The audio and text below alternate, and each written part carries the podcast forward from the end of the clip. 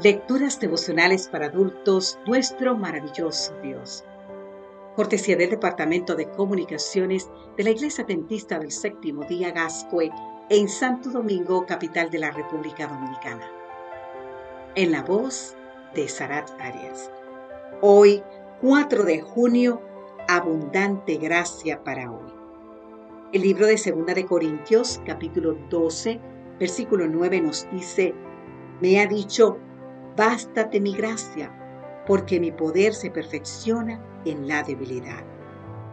Apenas 18 años tenía el rey Joaquín cuando empezó a reinar sobre Judá, pero duró solo tres meses y diez días en el trono, porque por orden de Nabucodonosor fue llevado a Babilonia, donde permaneció cautivo durante 37 años.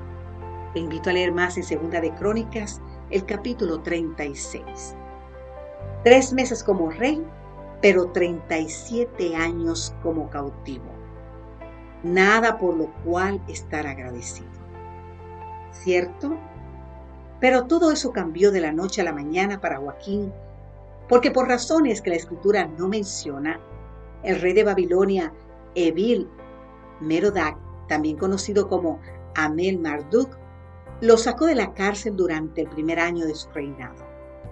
No solo eso, también le cambió los vestidos de prisionero y Joaquín comió siempre delante de él todos los días de su vida.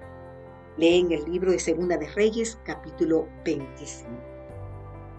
La manera en que Evil Merodac trató a Joaquín bien podría entenderse como un acto de gracia. ¿De qué otro modo se podría calificar el hecho de que a Joaquín diariamente le fue dado su sustento de parte del rey?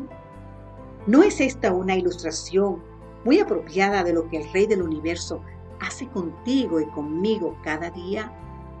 Ciertamente, al igual que el pueblo de Israel en el desierto comía pan del cielo, así tú y yo, querido amigo o querida amiga, recibimos nuestro sustento espiritual para cada día.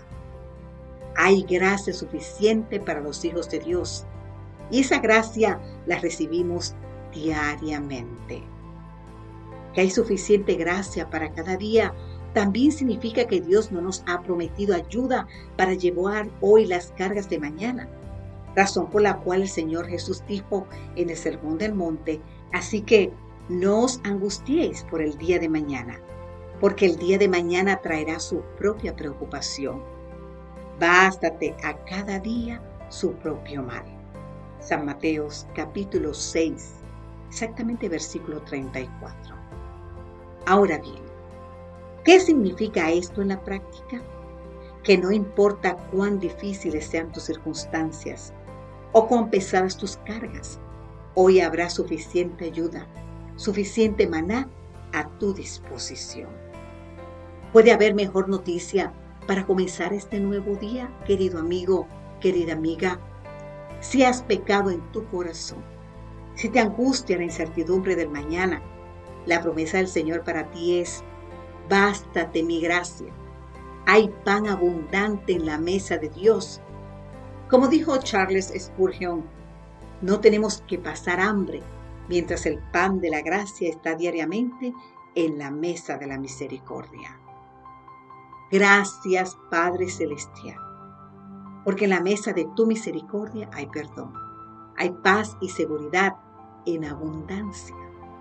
Ayúdame hoy a buscar primeramente tu reino y tu justicia hoy, confiando en que las demás cosas vendrán por añadidura. Amén, Señor. Amén.